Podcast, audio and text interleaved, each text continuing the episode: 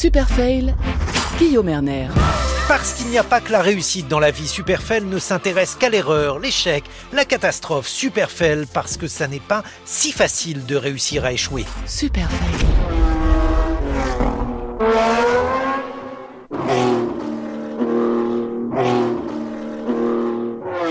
Les 24 heures du monde de 1955, vous vous en souvenez Non, et c'est normal. Personne ne s'en souvient, une course que l'on a effacée des mémoires, alors qu'elle a été le siège du plus grand drame du sport automobile, 84 morts, 120 blessés. Et celui qui nous raconte cette tragédie est aussi lié de manière singulière à cette amnésie collective. Il s'appelle Emmanuel Rayet, il réalise un film sur ce sujet.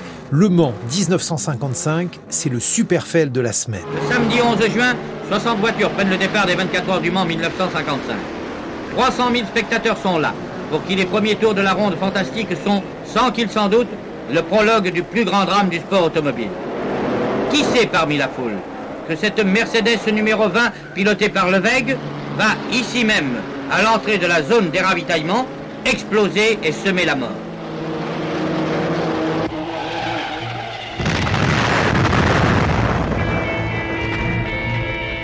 Emmanuel Rayet est né dans une famille frappée par ce drame. En 1955, il a perdu deux oncles au Mans. Euh, cet accident dans ma famille, on n'en parlait pas et pour cause, puisque euh, j'ai appris assez tard que deux de mes oncles étaient morts au cours de cet accident puisqu'ils étaient dans les tribunes. Euh, l'histoire, elle est assez simple. C'est une voiture qui a, suite à un choc avec une autre, devant les tribunes, a décollé et est allée dans les tribunes quelque chose d'assez lourd, euh, évidemment. Euh, et l'histoire veut que mon grand-père soit sorti des tribunes. Il accompagnait deux de ses fils. Il est sorti des tribunes au moment de l'accident et quand il est revenu, voilà, c'était une vision d'horreur. Et c'est quelque chose dont on ne parlait pas, chez moi. Personne m'en a parlé, ni mes parents, ni et c'est quelqu'un d'extérieur à ma famille qui m'a dit ah mais tu t'appelles Emmanuel Rayet, tu dois avoir des oncles, des cousins qui sont morts pendant les 24 heures du Mans et c'est quelque chose que je ne connaissais pas. Mais alors que s'est-il passé exactement ce 11 juin 1955, deux heures après le début de la course? Un accident implique trois voitures lancées à pleine vitesse. Alors cette course, elle avait quelque chose d'exceptionnel puisque euh, elle réunissait euh, trois écuries, euh, enfin trois constructeurs réputés qui venaient de gagner les, les épreuves précédentes. Il y avait Jaguar, Ferrari et Mercedes. Et le départ est donné à 16h le samedi 11 juin. Et la façon dont tourne cette épreuve, qui doit être une, une épreuve d'endurance, puisque ça dure 24 heures, comme son nom l'indique, devient très rapidement une, une course de F1, parce que ce sont des pilotes de F1 qui sont à la tête des voitures. Je parle de Hawthorne et de euh, Fangio, puisque Fangio était à l'époque euh, au volant d'une Mercedes. Et euh, le spectacle était tellement impressionnant, puisque ils sont partis comme des fusées euh, battant record du tour sur record du tour pendant plus de deux heures et demie. Le public était euh, ébahi, euh, émerveillé par ce spectacle. Donc il n'a pas bougé en fait des tribunes, le public. Et au bout de deux heures et demie, à 18h30 pour être plus exact, une Austin Hillet se trouvait conduite par un, un, coureur anglais qui s'appelait Lance McLean, était au niveau un petit peu avant les stands, se fait dépasser par Hawthorne sur Jaguar, l'anglais, suivi de près par euh, euh, la Mercedes de Pierre Leveg, un Français, et de Fangio, euh, qui était également à la poursuite de, Hawthorne. Hawthorne essaye de regagner son stand en doublant la petite Austin Hillet, se rend compte qu'il l'a légèrement dépassé, donc il freine brusquement. McLean réalise que devant lui, il y a un danger. Il se décale vers la gauche. Pierre Leveg, qui arrive à presque 80 ou 90 km heure de plus que la Austin Hillet, percute cette voiture. Et en fait, l'arrière de cette voiture est euh, comme un tremplin. Donc la voiture de Pierre Levègue, le français, s'envole, va percuter un élément de la protection du circuit, qu'on appelait les fascines. C'est en fait de la terre avec euh, du chêne entremêlé.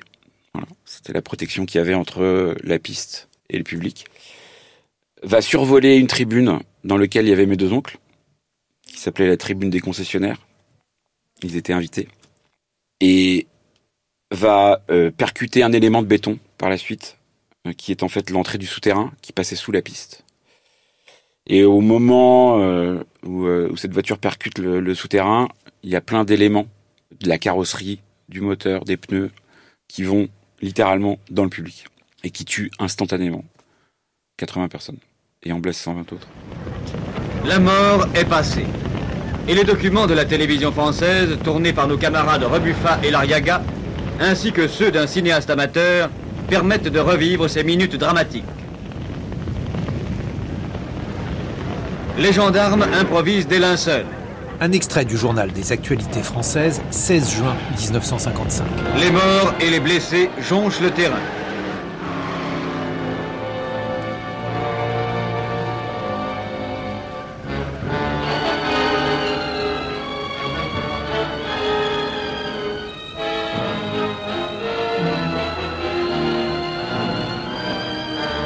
Les secours s'organisent spontanément. Un prêtre même apporte les derniers réconforts ou la bénédiction de la foi. Tout devient hallucinant. 20, 40, 50, 80 morts, sans blessés graves.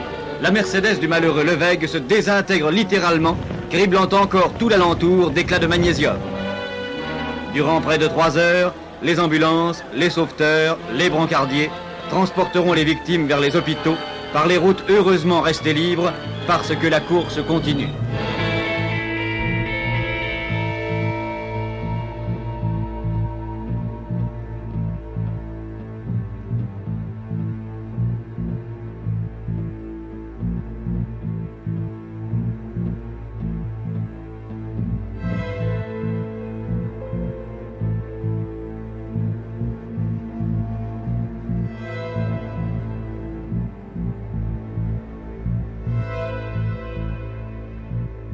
Comment expliquer ce drame? Quelle responsabilité imputée aux organisateurs de la course? On écoute Emmanuel Rayet. Oui, c'est assez. Euh. En fait, il paraît simple cet accident, mais il est assez complexe parce que euh, il a fallu presque rien pour que ça arrive. Et s'il n'était absolument rien arrivé, à savoir si les voitures s'étaient juste tamponnées, euh, on aurait appelé ça un fait de course. Et un fait de course, en fait, c'est quoi? C'est une une manœuvre euh, non dangereuse euh, d'un pilote qui euh, voilà, ça passe quoi. Et là, c'est pas passé. C'est pas passé parce que oui, il y avait une certaine proximité entre la piste et le public. Quand on regarde les images, c'est avec nos yeux d'aujourd'hui, c'est difficile de le comprendre en fait. Comment on peut mettre 300 000 personnes? Il y avait 300 000 personnes lors de l'édition de 55. Comment on peut mettre 300 000 personnes aussi proche de voitures allant jusqu'à 300 km heure. C'était des fusées, enfin c'était, elles allaient très très vite. Le plus incroyable aujourd'hui, c'est que les organisateurs, après ce drame, ont décidé de ne pas interrompre la course. Ils ont très vite euh, pris cette décision de ne pas arrêter la course. Alors je dis ils, ce sont euh, les membres de l'ACO, de l'Automobile Club de l'Ouest, les organisateurs des 24 heures du Mans. Et euh, l'argument le plus entendable à l'époque, c'était bien évidemment d'évacuer les blessés et les morts, ce qu'on entend.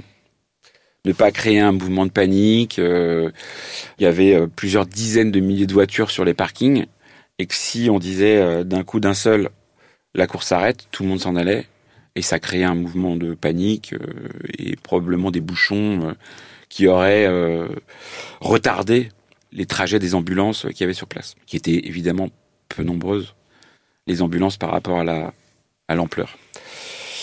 Ça, c'est la plus moralement entendable.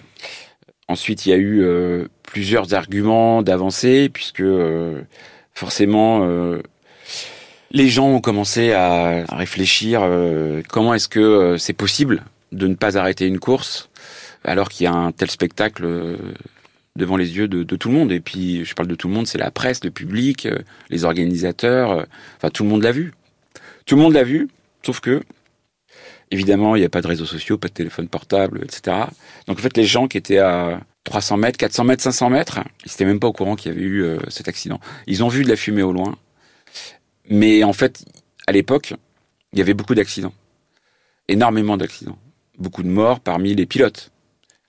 Euh, des accidents de course, comme ça arrivait régulièrement. Euh, il va dans le fossé, il y a un peu de fumée, etc. Donc, voilà. Mais les gens qui étaient un peu plus éloignés, n'ont pas vu l'accident, n'ont pas été au courant de l'accident. Ils l'ont été le soir ou le lendemain matin. Un extrait du journal des actualités françaises, 16 juin 1955. Après un ralentissement qui a duré plusieurs tours, les bolides ont repris tous leurs droits. La nuit, longue et monotone, voit les Mercedes abandonnés à 2 heures du matin en signe de deuil. Au petit jour, les voitures anglaises mènent la course. La Stone Martin numéro 23 sera deuxième.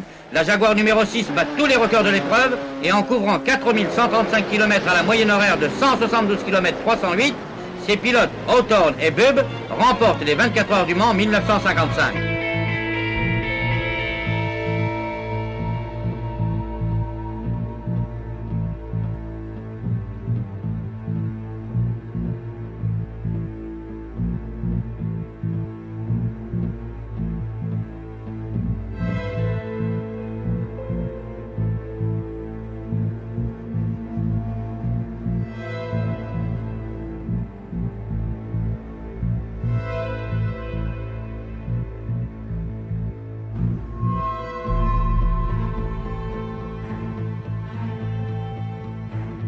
C'est par la suite que le drame de 1955 a entraîné une prise de conscience quant à la nécessité d'augmenter les mesures de sécurité sur les circuits automobiles. On écoute Emmanuel Rayet.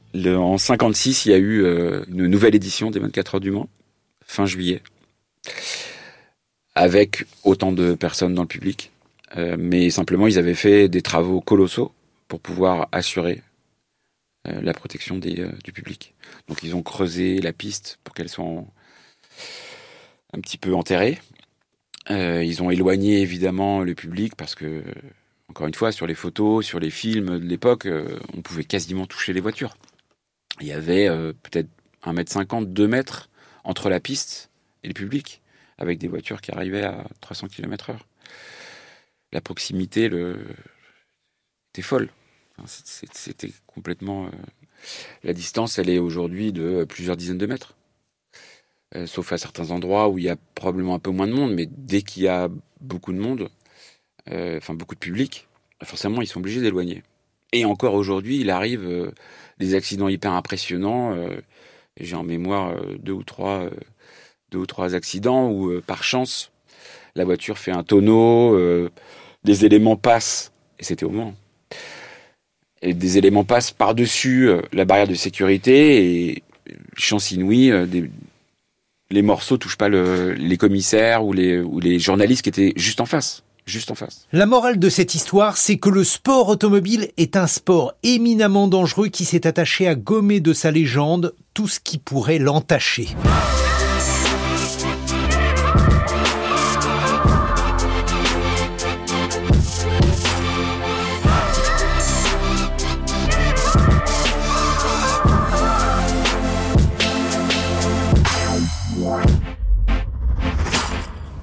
Superfell a été gâché à la production par Juliette Deveau, ruiné à la technique par Hugo Renard et enfin dévasté à la réalisation par Vivien Demeyer et Media Portis Guérin. Superfell.